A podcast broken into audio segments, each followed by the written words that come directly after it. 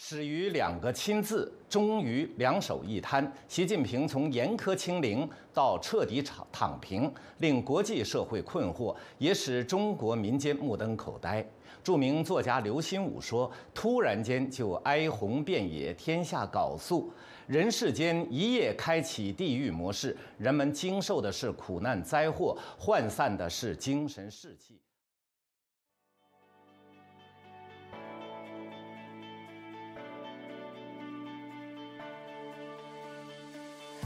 欢迎来到四零四档案馆，在这里，我们一起穿越中国数字高墙。CDD 报告会本周关注：清零之后，中国基于信任的镇压系统逐渐失败；二、中国民主季刊《白纸革命与新流民阶级的崛起》；三、澳洲智库民调，百分之四十四的华人受访者对于中国国家主席习近平有信心。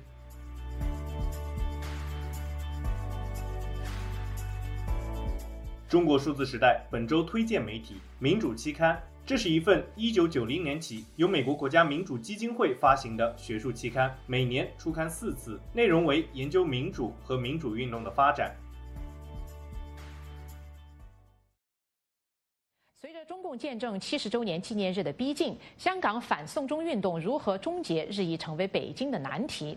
面对在十一之前平息抗议的巨大压力，香港当局加紧了镇压活动。就在昨天，黄之锋等多名活动人士被逮捕，还有许多抗议者遭到蒙面人的袭击。当局还宣布禁止抗议者组织的八三一大游行，违令者将被逮捕法办。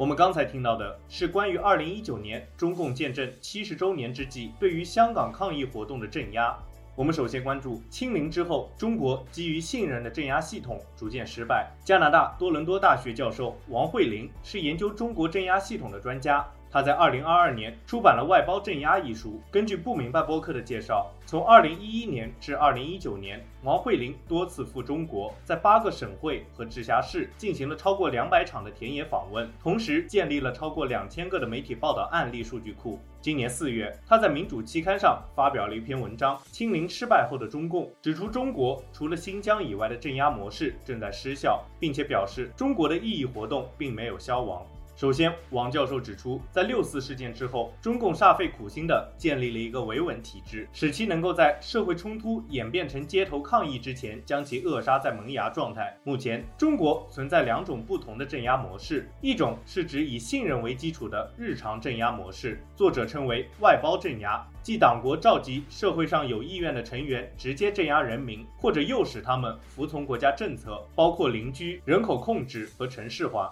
然而，讽刺的是，这种体制关键的部分是人，是基于信任的。它的力量来自于普通中国人的社会关系，包括家庭、邻里和工作关系。与警察和其他国家代理人使用的暴力胁迫不同，这种日常模式的镇压依赖于哄骗、说服以及施加社会和心理压力，以促使人们服从。而第二种镇压模式则更为公开和暴力，它应用于新疆、西藏和香港，是一种高强度监控模式。在新疆和西藏，人均公安人员数量都在增加，而且因为颠覆行为而入狱被捕的人也屡见不鲜。虽然新疆和香港的公然镇压可能成为国际新闻的头条，但是外包的镇压更为普遍，却不为人知。这两个系统加上宣传和审查制度，使得中国公民无法认识到彼此的困境，从而努力防止全国性的大规模起义。其次，作者分析了这种系统如何在疫情之后作用大打折扣。起因是清零政策导致的大规模封控，造成了普遍的不满，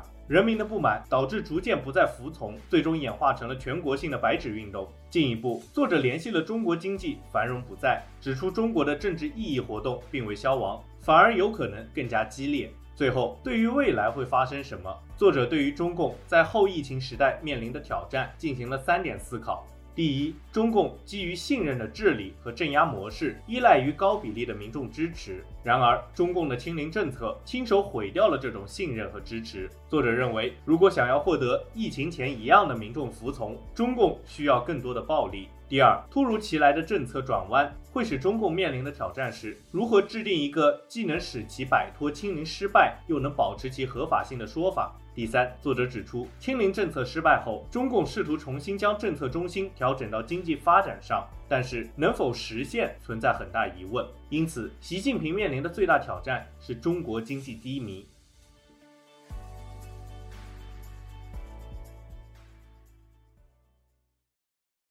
呃，我参加呃参加本次活动是为了声援白纸革命，声援李康梦。白纸革命最激烈的时刻，呃，可能已经过去了。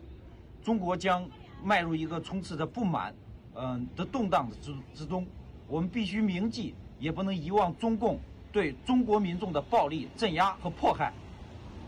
新疆乌鲁木齐的那场大火，我们还记得。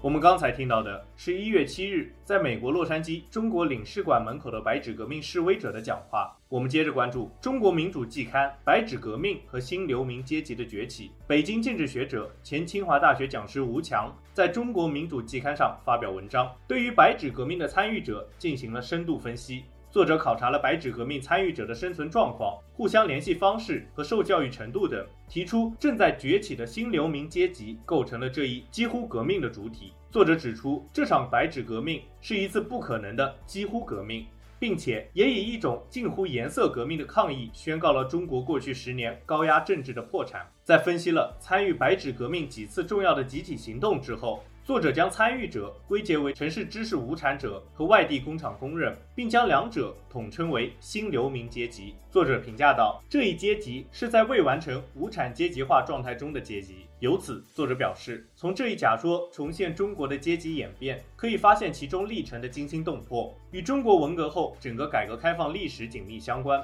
作者引用其他学者对于建筑工人的研究，将中国的农民工称为永久临时工。他总结，这种永久临时工的流民特性是中国新流民阶级的典型代表。他们大多缺乏正式劳动合同，大多缺乏社会保险，缺乏完整的家庭，缺乏连续的月收入，工作场所常年转移，游离在主流城市社会生活之外。作者认为，区别于传统的四个阶层——精英、工薪阶层、高收入者和传统工人阶级，这种新流民阶层在中国的规模越来越大。作者指出，这一阶层制造着新的社会不平等和不安全，属于危险的阶级，很容易形成火海的政治，比如2011年的茉莉花革命和占领华尔街运动。他还举例，2011年席卷埃及的茉莉花革命，主要的参与者就是那些受过高等教育的新流民阶层。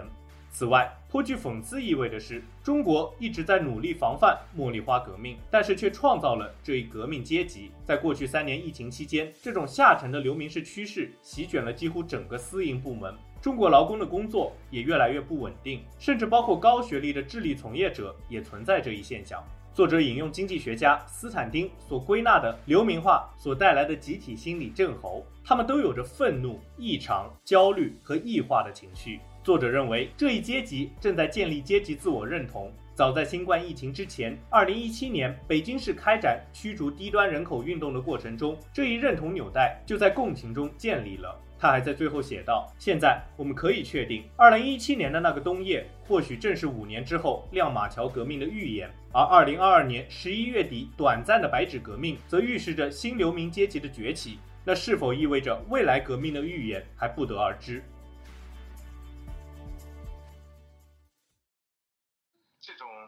长臂管辖呢，它是很多种多样的。推特上的言论监控对于很多人造成呃很大的威胁。几乎所有的推特用户，呃，如果他们有这种是民主自由的思想，对他们进行盯梢恐吓，这些都是很明显的。你比方说，推特上有很多维族的用户，讲到他们在这里呼吁啊等等啊，在国内。警察就对他们的家人施加压力。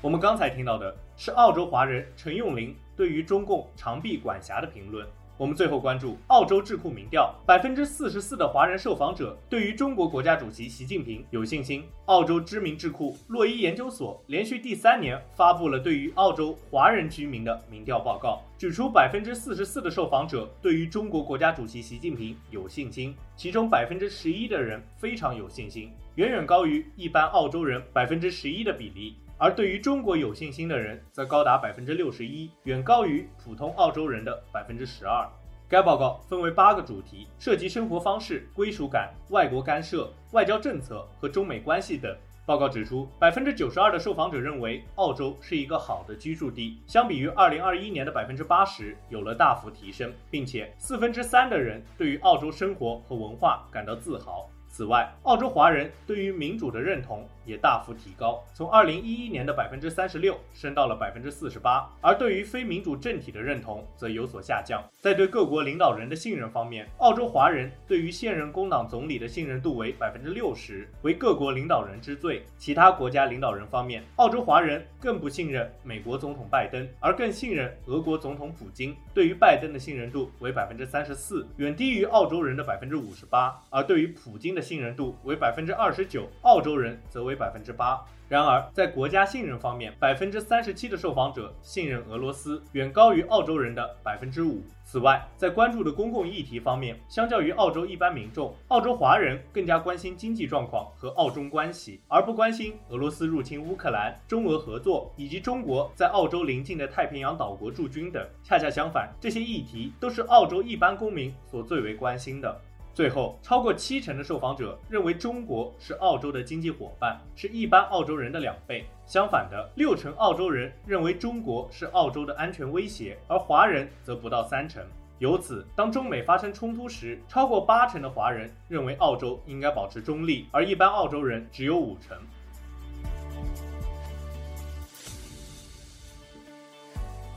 以上就是本次报告会关注的内容。中国数字时代 CDT 致力于记录和传播中文互联网上被审查的信息，以及人们对于审查做出的努力。欢迎大家通过电报、Telegram 平台向我们投稿，为记录和对抗中国网络审查做出你的贡献。投稿地址请见文字简介。阅读更多内容，请访问我们的网站 cddot me dia。